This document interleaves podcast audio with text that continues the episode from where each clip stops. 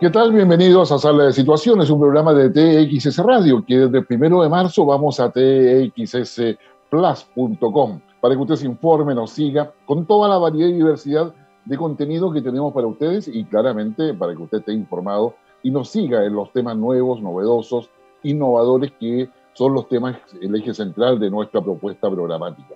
En esta oportunidad, en Sala de Situaciones, eh, vamos a conversar sobre la estrategia de seguridad de Estados Unidos. Una estrategia de seguridad que compromete a todos los países del mundo, tanto potencias como no potencias, porque Estados Unidos ha vuelto al ruedo.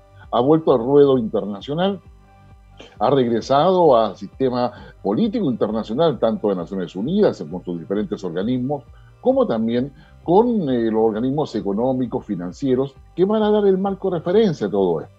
Y eso yo creo que es relevante poder saber qué hay detrás de lo que desea Estados Unidos. Y eso lo vamos a hacer en virtud del discurso que hace Joe Biden, ah, el primer mandatario o jefe de Estado del país del norte, que realiza la conferencia de Múnich la semana pasada. Una conferencia que es relevante porque es el, reencuentro, digamos, de más está decirlo, entre Estados Unidos y Europa. Todo esto que hacemos lo hacemos gracias a KnowHub, eh, una empresa, una propuesta que busca acompañarlos en lo que es la innovación, en lo que es descubrir el ecosistema donde eh, eh, instituciones estatales, entre privados, pero particularmente también esfuerzo individual, se suman a conocer metodologías que permitan armar un modelo de negocio, que permitan generar eh, soluciones a problemas específicos, generar toda una ruta de acompañamiento para sacar la patente, establecer la identificación de mercados, mirar cómo se puede ir conformando justamente una propuesta distinta a partir de los problemas que se requieren solucionar. El NobHub está detrás de Avante 2020, una iniciativa que nace en la Armada de Chile junto a Atenalab, junto a otros socios estratégicos y que acompaña metodológicamente NobHub. Avante 2020, si usted lo busca en internet, se va a dar cuenta de lo que se trata, pero también va a encontrar mucha información respecto a lo que es la innovación, con todos aquellos especialistas que le dieron la fuerza y la instalación de, este concepto acá en Chile, porque se trata de poder generar tecnologías duales que resuelvan un problema de la Armada, pero también puedan ser ocupadas en el mundo privado o en el mundo civil. Eso es un ecosistema novedoso en Chile y esta capacidad dual es la que normalmente los países desarrollados han instalado para poder eh, hacer frente a las necesidades asociadas a la protección de su soberanía, pero también solucionar problemas como son eh, efectivamente los que hay en el mundo privado. Digamos, les recuerdo solamente, por ejemplo, usted que le gusta consumir sopas en sobre, ah, la sopa en sobre, la sopa en polvo, eh, fue una necesidad de la defensa en Estados Unidos. Ah, eh, a raíz de la experiencia de la Segunda Guerra Mundial, ah, finalmente están las sopas en, sobre, donde usted tiene un poco de agua, la disuelve y puede comer. Bueno, y así una cantidad de cosas, pasando por el microondas, y ahí pasando por una serie de otros elementos. Avante 2020, en este caso, la Armada de Chile necesita identificar eh, los buques o naves que están realizando una pesca ilegal en la zona económica exclusiva de Chile, 200 millas en zona económica exclusiva. Saber quiénes son los que ingresan y por qué lo hacen, que cumplan con todas las normativas internacionales y también nacionales aplicables en cada caso. Y eso significa generar evidencia para poder llevar los casos de infracciones a los, a los organismos internacionales cuando corresponde o a nacionales cuando hay una flagrancia o un delito que es necesario eh, perseguir y acreditar. Y eso es lo ese es Avante 2020 y detrás de eso toda está Know-How. Como señalábamos, estábamos nosotros en la idea de poder conversar cuál es la agenda de seguridad de Joe Biden. Nada había dicho, porque Biden estaba preocupado efectivamente de dos cosas principales, o sea, tres cosas diría yo. La primera, luchar contra la pandemia y iniciar, como ya lo ha hecho, todo el, plan de vacunación para los ciudadanos estadounidenses. Lo segundo, mirar las bases de la recuperación económica, donde ya ha aprobado una ayuda multimillonaria para distintos sectores de la economía de ese país. Y lo otro es afianzarse en el poder. Es decir, cómo logra de alguna manera instalar cuáles los ejes de lo que va a ser su administración, hacer una distinción con lo que fue la administración Donald Trump y establecer una nueva cara frente al mundo. En consecuencia, los desafíos de Joe Biden tienen que ver, por una parte, con la necesidad de legitimarse internamente, donde bien sabemos que Donald Trump posee más de 70 millones de votos y en consecuencia hay un tema ahí respecto a cómo logra instalarse, a pesar de la figura eh, de Donald Trump, que hoy día aparece solamente a través de comunicados de prensa, al no poder eh, hacerlo por los medios habituales que lo hacía anteriormente, que eran las redes sociales y particularmente Twitter. En definitiva, Joe Biden digamos, tiene ese problema doméstico o interno, pero también tiene que hacer frente a lo que va a pasar en el mundo exterior. Y eso es una, eh, una necesidad de que lo podamos conocer y podamos saber a qué nos vamos a tener. Pues bien, el 19 de febrero, eh, Joe Biden concurre a la, a la, conferencia de seguridad de Múnich y se transforma en el primer discurso oficial que él hace en el extranjero y para el mundo en, general. Y eso eh, eh, tiene varias, varias novedades relevantes. La primera de ellas es que Joe Biden anuncia ya oficialmente que se reincorpora. De hecho, esa misma semana quedó ya incorporado como observador en lo que es Acuerdo de París. Después de un año va a ser miembro pleno. Ah, siguiendo los protocolos que, de organización que posee todo ello, ¿ah? y eh, han señalado que vuelve al Acuerdo de París, vuelve a la Comisión de Derechos Humanos de Naciones Unidas, vuelve a la Organización Mundial de Salud. y vuelve a retomar la alianza estratégica con la Unión Europea. Una alianza estratégica que significa en la práctica digamos, eh, darle fuerza a lo que dice el artículo 5 de la OTAN. ¿Qué significa el artículo 5? Que John Biden lo que hizo la Unión Europea es que está absolutamente de acuerdo con el artículo 5, que significa que si hay un ataque a un aliado de la OTAN, es un ataque a todos. En consecuencia, todos responden. ¿En qué se basa este artículo 5? Este artículo 5 se basa en lo que sucedió con el atentado a Torres Gemelas, que fue lo que hizo Estados Unidos para instalar en, en ese minuto, ¿no es cierto?, la, eh, la idea de la guerra contra el terrorismo, porque el terrorismo había, tocado, había atacado a Estados Unidos, Estados Unidos era parte de la OTAN, y en consecuencia el enemigo que se ahí se declaraba era el terrorismo internacional, y todos los aliados de la OTAN estuvieron de acuerdo con ello, y eso llevó a distintas operaciones y despliegues militares en Afganistán particularmente, en otros países de Medio Oriente, África y Asia, y para poder justamente eh, eh, desbaratar los intentos terroristas. Hoy día el terrorismo está reflejado en ISIS, a sabiendas de que hay más de 150 grupos terroristas solamente entre Medio Oriente y África. Pero ISIS es el que intenta hoy día reagruparse y también Donald Trump ha comprometido el esfuerzo militar tanto de Estados Unidos como de los demás países para todo ello. Entonces, la, eh, la estrategia de seguridad de Estados Unidos pasa a ser relevante y estos indicadores donde la, volver a, la alianza con la Unión Europea pasa a ser quizás el elemento más relevante que nos da para poder empezar a mirar, bueno, ¿y qué cosa le interesa en términos de seguridad a Estados Unidos eh, a nivel mundial? Bueno, eso lo vamos a ver luego que escuchemos nuestro primer tema del día de hoy, preparado por don Gabriel Cedres, que nos va a hacer pasear tanto por Estados Unidos como por Reino Unido, paseando por la historia del rock y que en esta oportunidad nos lleva a una estupenda intérprete y compositora estadounidense, Stephanie Lynn más bien conocida como Stevie Nicks. Eh, de ella tiene varias, cosas que, mencionar. Una de ellas es que es la primera mujer en la historia que ha ingresado dos veces al, eh, al Palacio de la Fama del Rock and Roll. Y eso, digamos, lo hace digamos, notable. Ella tenía un conjunto, una banda con la cual eh, solía acompañarse, que era Fleetwood Mac, y en la, en el año 1979, él le saca un disco que se va, va a ser conocido como una suerte ah, de, qué sé yo, bordeando los 17, podríamos traducirlo, ah, con una letra inspirada en la muerte de un tío de ella, que, y, además que coincide ah, en la misma semana con la muerte de John Lennon, en diciembre de 1980. En 1981 entonces ella saca esta letra eh, que habla sobre el luto vivido ¿ah? en estas dos experiencias, y es esto, Age of 17 de 1981 con Steven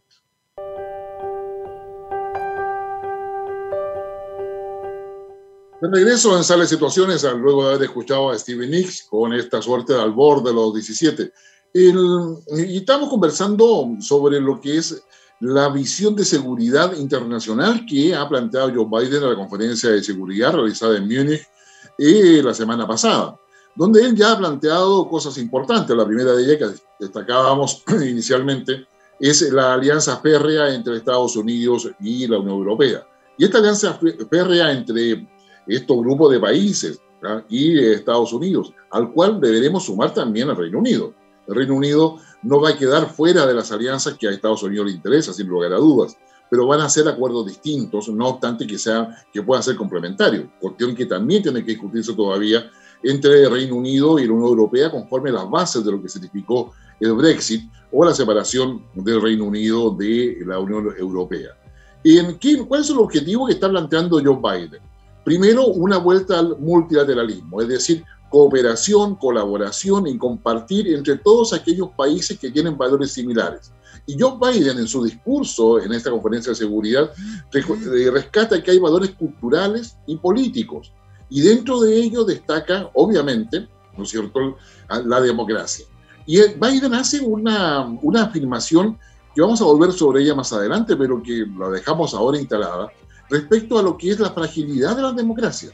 Las democracias se han ido debilitando y ese debilitamiento hay que mirarlo con preocupación porque a mayor debilitamiento de la democracia hay mayor incertidumbre en términos de seguridad. Es más o menos la lógica que plantea John Biden. Pero aparte de eso, los objetivos que plantea Biden tienen que ver con lo multilateral. ¿Para qué? Para poder luchar, para poder combatir, eh, y usa esta palabra, eh, la pandemia, eh, y bueno, respecto a la pandemia, no solamente interesa el COVID-19, sino que la pandemia, desde el punto de vista de seguridad, deja instalado el riesgo creciente respecto a lo que puedan ser armas biológicas, ataques de esa naturaleza o pandemias que sean producidas por el hombre y que sean producidas artificialmente. Y ese elemento lo deja instalado en su discurso. Lo segundo es la crisis económica ah, eh, que afecta a todos los países, es a nivel global, y significa en la práctica que todos los países deben remar en el mismo sentido. Lo que no dice en el discurso es que si esta, eh, esta crisis económica va a llevar a un nuevo reinicio, como plantea Davos, o el Foro Económico Mundial, y si ese nuevo reinicio implica el cambio en la ecuación entre Estado y mercado. Hasta ahora, como bien sabemos, el mercado tiene una predominancia sobre el Estado. El nuevo reinicio plantea de que debe haber un equilibrio entre lo que el Estado eh, debe hacer en términos de orientar, regular y eh, definir líneas de trabajo de mediano y largo plazo, y el rol del mercado frente a eso para que justamente coopere a estos objetivos del bien común internacional o global. Un bien común que va a estar claramente definido por los intereses de los distintos países. Lo otro que le va a preocupar muchísimo y hace especial mención de ello en su discurso en Múnich es la, eh, la crisis climática o el cambio climático y los conflictos asociados a eso, porque significa un cambio de tecnología, estamos hablando de la cuarta revolución industrial, que ya lo vimos la semana pasada en salas situaciones, esta tiene que ver cómo se comparte esa tecnología y tiene que ver de qué manera efectivamente se puede enfrentar todo ello y todos todas las implicancias.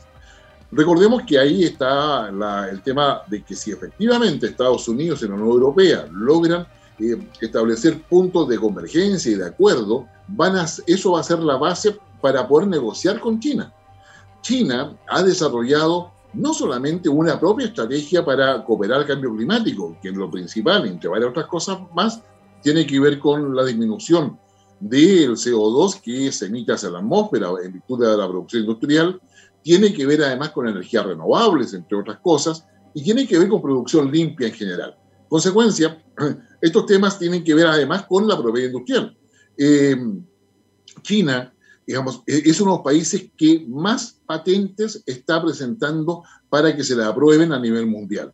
Es un país que ya descubrió que la propiedad industrial es la base que, que, le da espaldas a cualquier desarrollo industrial y China lo está haciendo muy bien en ese sentido, y hay que reconocerlo, pero también va a afectar definitivamente cómo va a ser la economía en el mundo occidental.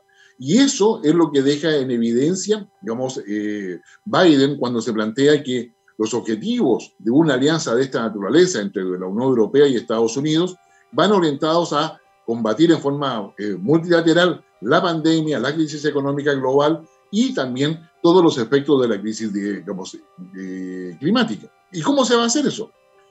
Renovando y reinventando las ventajas comparativas que Estados Unidos ha demostrado tener y que le permitan afrontar los nuevos desafíos que, que vienen con todos estos temas y hacerlo de una manera robusta, sólida y de una manera que sea lo suficientemente eh, impactante para que otras potencias tengan en claridad de que Estados Unidos no se va a quedar tranquilo y que su liderazgo no puede ser puesto en cuestionamiento. Entonces, eso significa que vamos a avanzar hacia una reestructuración de las bases de la economía, vamos a potenciar, según lo dice Biden, todo lo que es, ah, digamos, la institucionalidad internacional, y eso ya está planteando de que van a haber eh, digamos, modificaciones o nuevas propuestas de Estados Unidos en el sistema internacional.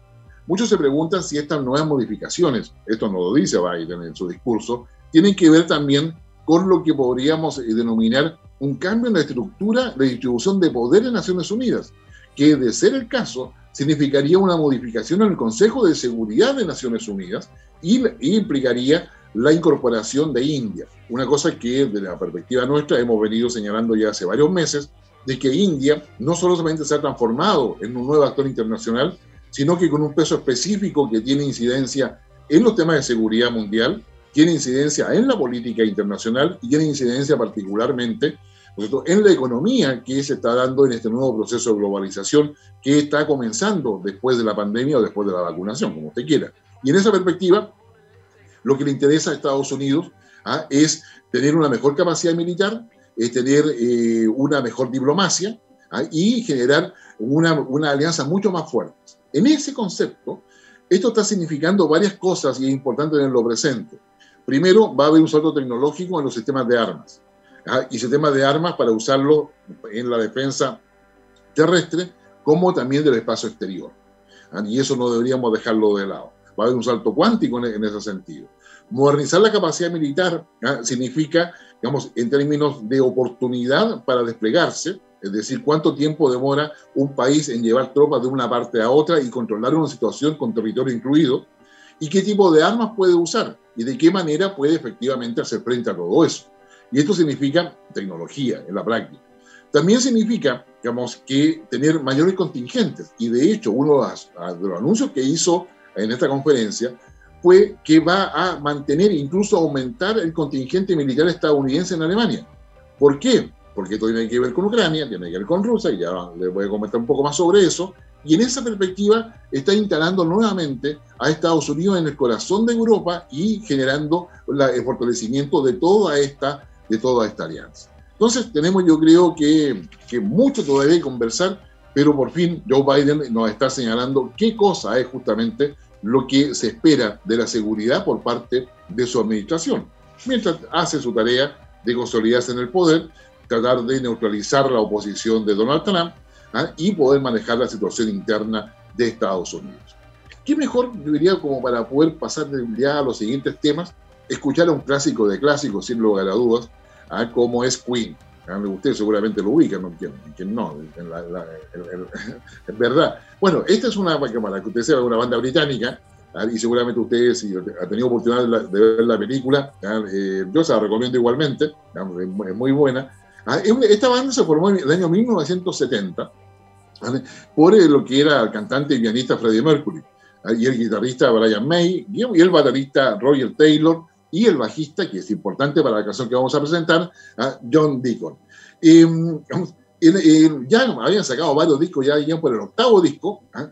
cuando eh, John Deacon, el bajista, escribió una canción que se transformó en un sencillo. ¿ah? Adivine cómo se llama esa canción. Mira, no lo piense mucho, es Another One Bites the Dust. eh, no sé qué otro muerde el polvo, si usted quiere traducirlo más o menos sería eso. La canción fue un éxito claramente inmediato y con, seguridad usted también se acuerda de, todo ello. ¿Y la letra de qué habla? La letra habla sobre distintos escenarios de confrontación, de peleas, ¿ah? donde el segundo verso yo le recomiendo que lo escuche porque a lo mejor le va a ser, incluso le puede servir, ¿ah? donde, donde el cantante, quien va narrando todo esto, ¿ah? eh, ha sido echado de la casa por su pareja. No digo que a usted le pase, pero digamos, echado por la casa por, su pareja y además se encuentra en una constante lucha por el poder, es, esta suerte de dominaciones con la pareja, a quién tiene el control sobre el otro. Eh, vamos, ahí hay una, una, eh, un espacio donde el bajo destaca claramente. Y lo, lo recomiendo que la escuche y la recuerde en su mente. Vamos con Queen, Another One Bites the Dust, de 1980. Ya estamos de regreso nuevamente en Sala de Situaciones, luego de escuchar este clásico de clásicos, sin lugar a duda, de Queen, donde que otro muerde el polvo, como sería una suerte de, traducción libre. Y estamos, estamos conversando, y gracias a, a No digamos, este, este socio, este, este partner, que te ayuda metodológicamente a poder generar innovación dentro de un ecosistema con distintos eh, integrantes, desde los individuos que tienen idea brillante y poseen la preparación, hasta el soporte metodológico, incluye las patentes, incluye el diseño del modelo de negocio. Eh, es parte de Avante 2020, una iniciativa de la Armada de Chile para poder tener una tecnología que sea de uso dual, que sirva para los, efectivos, para los efectos que la Armada lo necesita y también tenga un uso en el mundo civil.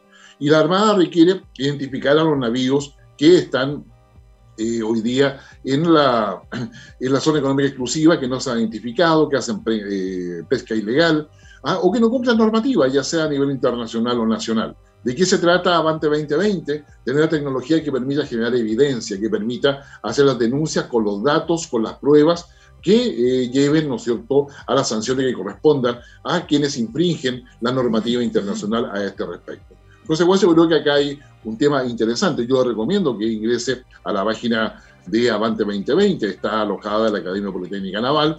Basta que usted coloque Avante 2020 y va a llegar rápidamente. Y le recomiendo particularmente las conferencias que eh, del año pasado se empezaron a hacer para poder dar el contexto, particularmente en su base metodológica, a lo que esto significa. Entonces, yo es interesante poder digamos, ingresar y ver qué es lo que hace NOVHAB en todo esto, en, este caso con la Armada de Chile. Estamos eh, hablando acerca de lo que es la propuesta de seguridad. Entre los aspectos políticos que aborda John Biden en esta oportunidad, hay uno que merece destacarse porque es bien conceptual, pero sin embargo una, eh, una propuesta conceptual que tiene implicancias. Lo que él dice es que hoy día a nivel mundial hay una tendencia a la autocracia. ¿Qué significa esto? A la concentración de poder. Las democracias de alguna manera se han visto debilitadas y este debilitamiento de las democracias significa que hay una concentración de poder y por tanto, en la medida que se produce esta concentración de poder, hay un debilitamiento de los derechos fundamentales, se limita la libertad de expresión, se limita la libertad de reunión, se limitan libertades políticas o derechos políticos en general. Y, en la, práctica eh, advierte sobre ello, donde instala que entre una autocracia y una democracia, la responsabilidad hoy día es fortalecer la democracia y no pensar que la autocracia es por sí un proceso natural y que no se puede, eh, digamos, eh, detener. ¿ah? Dado que pues, vivimos tiempos de volatilidad, incertidumbre, ¿no cierto? complejidad o ambigüedad, como es el, enfoque Buca o que ya vimos en alguna oportunidad en las situaciones. Entonces, eh, hoy día lo que hace Joe Biden es rescatar los valores de Occidente, lo de, Europa y Estados Unidos particularmente, donde se deduce que el resto de América Latina, por ejemplo, es parte de esos valores, y donde es necesario fortalecer la democracia, fortalecer la toma de decisiones y, fortalecer el ambiente de seguridad en lo cual la democracia puede efectivamente desarrollarse y perfeccionarse. Y en esa perspectiva, entonces, eh, hace un llamado para no dejarse llevar por estos eh, vientos de autocracia que parecen venir a la democracia y preocuparse del fortalecimiento de los procesos participativos o de toma de decisiones que la democracia genera por sí misma y que le dan la base de legitimidad que requiere y que el ciudadano exige. Entonces, yo creo que, que acá es relevante. Y, sobre esa base y a partir de eso, eh, dice, pero no nos engañemos, digamos, eh, hoy día estamos en una competencia estratégica. Recordemos que ya hemos conversado sobre esto y esta competencia estratégica, en términos globales, para que usted lo recuerde, tiene que ver con que las potencias están preocupadas de dominar el espacio exterior. Baste ver lo que ha sido la llegada de Perseverance, que se yo, a Marte y todo lo que eso significa, las estaciones eh, eh, espaciales existentes, la llegada de Emiratos Árabes Unidos a la Luna, ah, con naves espaciales también, Ah, son varios los países que tienen, tienen un desarrollo espacial importante. Poder colocar no, no solamente un satélite, sino que estar eh, en la capacidad de construir una estación espacial o lanzar una, una misión espacial hacia otro planeta o hacia nuestro satélite que es la Luna, eh, genera y tiene una serie de implicancias tecnológicas de desarrollo de cada país. En consecuencia, no es menor.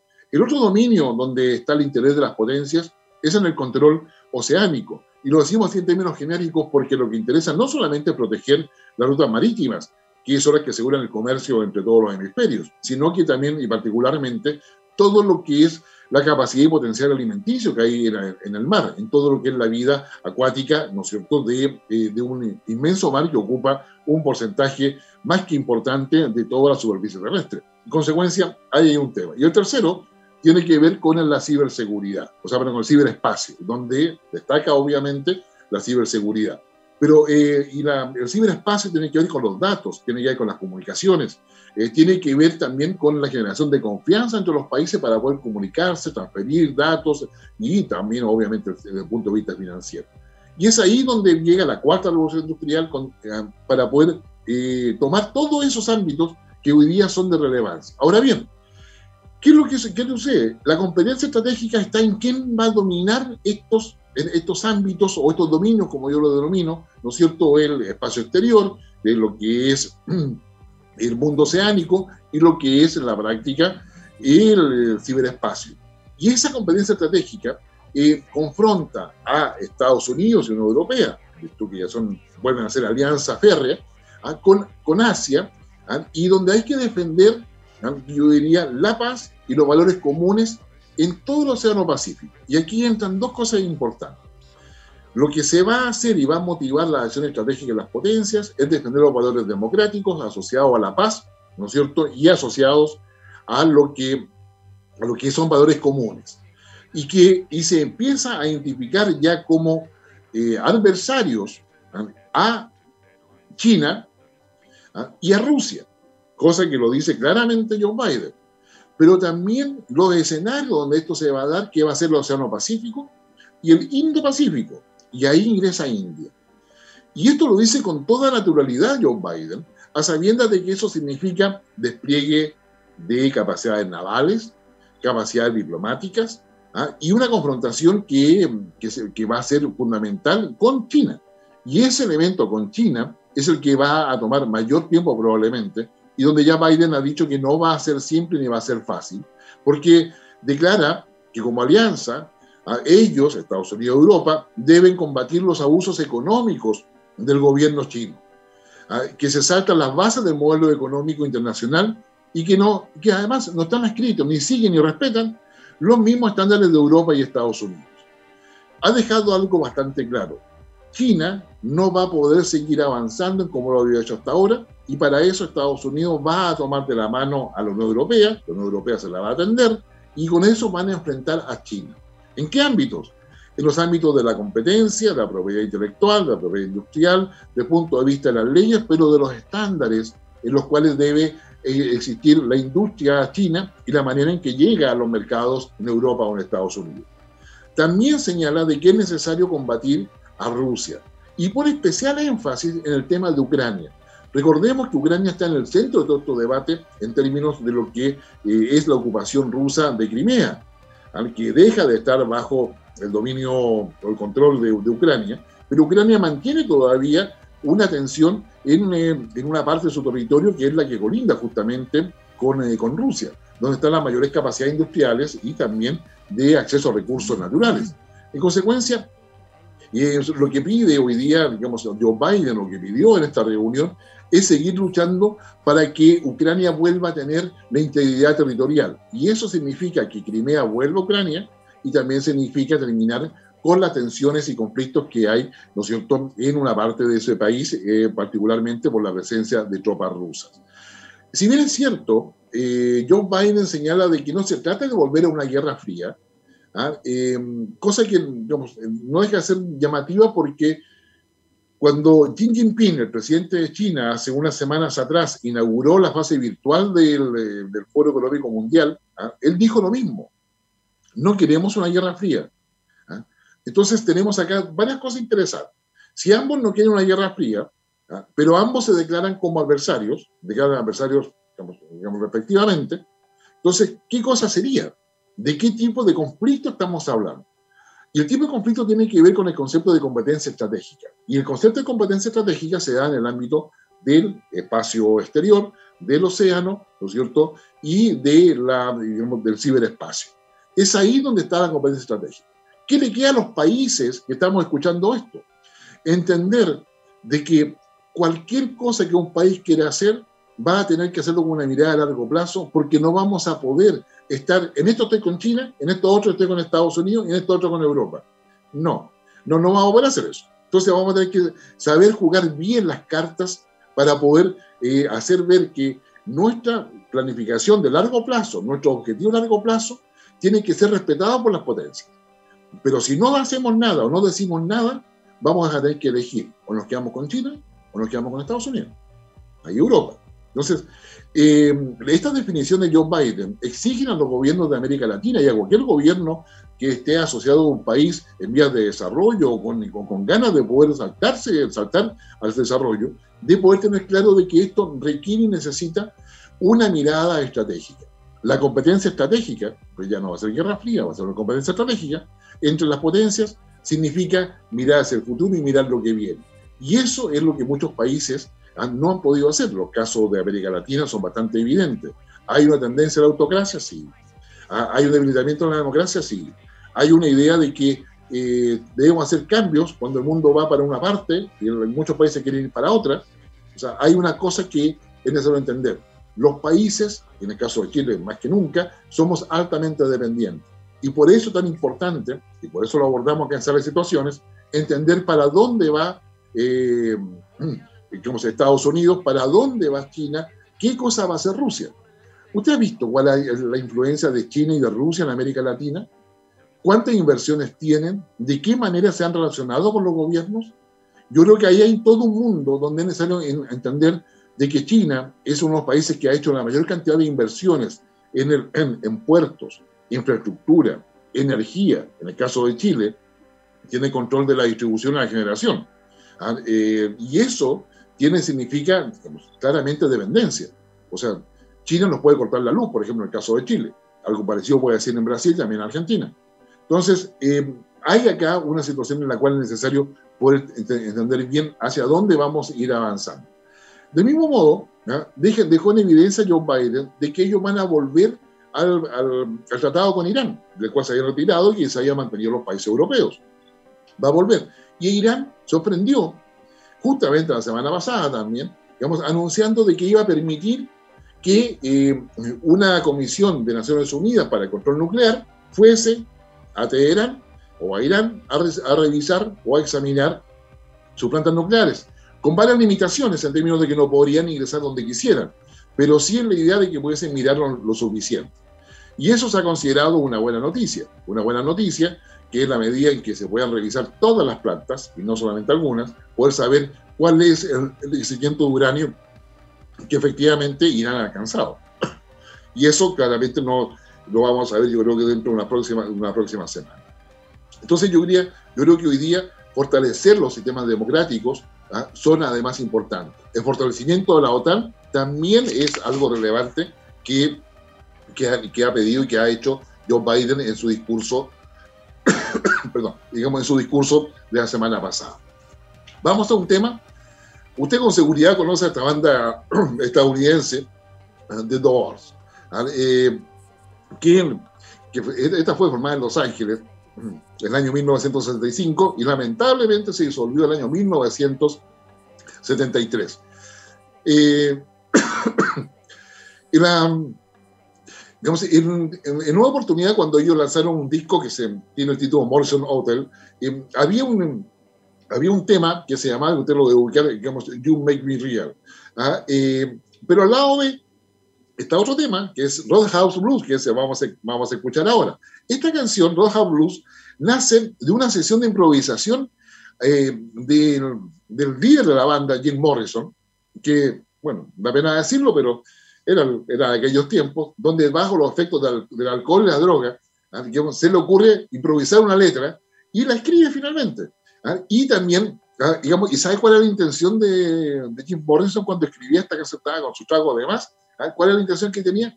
Esta va a ser la última, la va a ser la canción de los bares definitiva. Cosa que cuando usted vaya a un bar, esta canción es la que va a interpretar el bar. Y esa es lo que se llama esta canción de Doors, Roadhouse Blues del año 1970. Ya estamos en Sales de Situaciones nuevamente, luego de escuchar a The Doors con esa estupenda canción. Estamos conversando sobre lo que es la estrategia de seguridad de eh, Joe Biden, cuyos atisbos lo dio a conocer en el discurso que realiza en Múnich la semana pasada. Ya quedamos claros en que Joe Biden, al igual que Xi Jinping, no desean una nueva guerra fría. Sin embargo, se reconocen que hay una competencia estratégica. Esa competencia estratégica tiene que ver con el dominio del espacio exterior, con el, con el dominio del ciberespacio y del, del océano. También sabemos de que están preocupados por el Indo-Pacífico. También sabemos de que su preocupación estratégica está marcada por el control o influencia en toda la zona Pacífico y del Indo-Pacífico con India de por medio.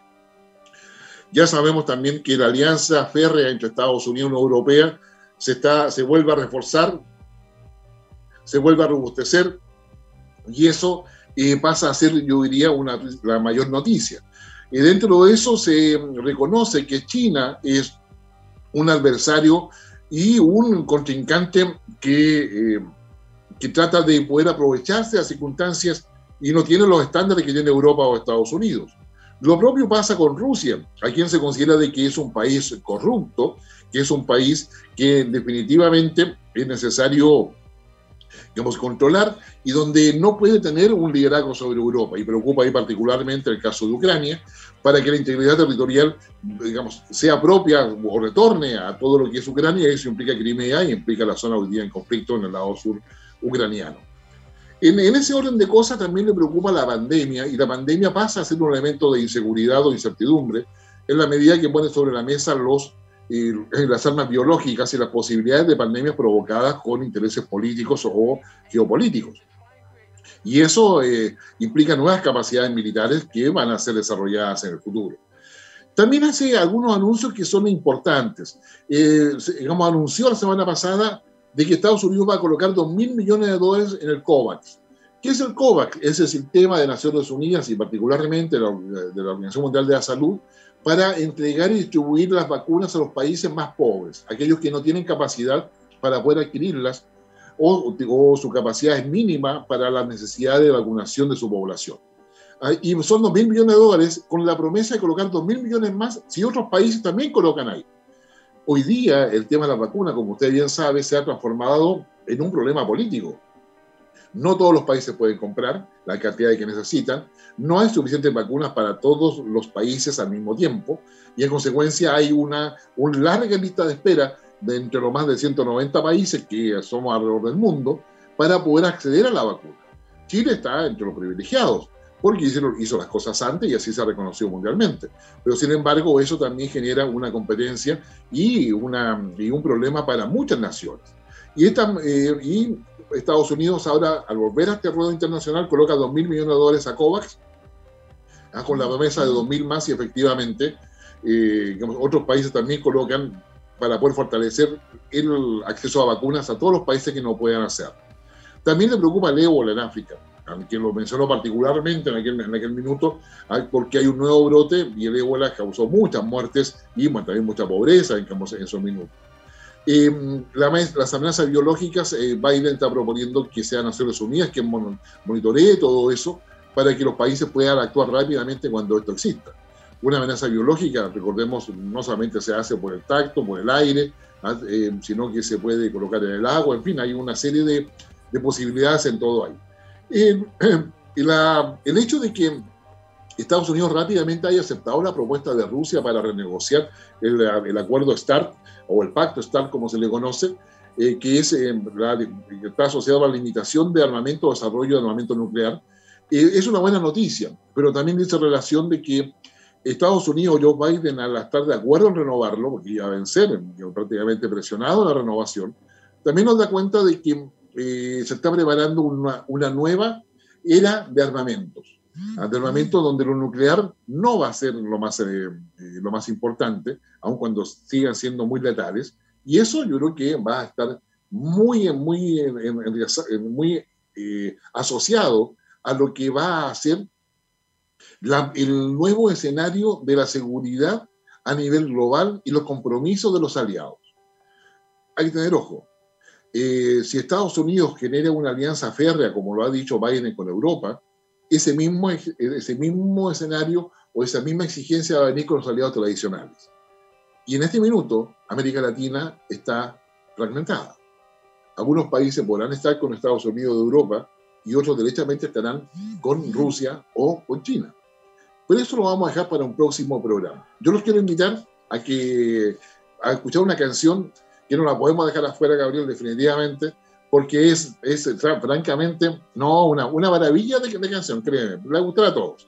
Es, un curso es de un grupo, digo, británico, que es fundado en el año 1968, digamos, al hard rock, hace una cantidad de mezcla de estilos, pero como uno no, no se lo imagina, pero que sin lugar a dudas, si tú quieres hablar de heavy metal, Led Zeppelin está entre los precursores del heavy, heavy metal, eso no hay duda.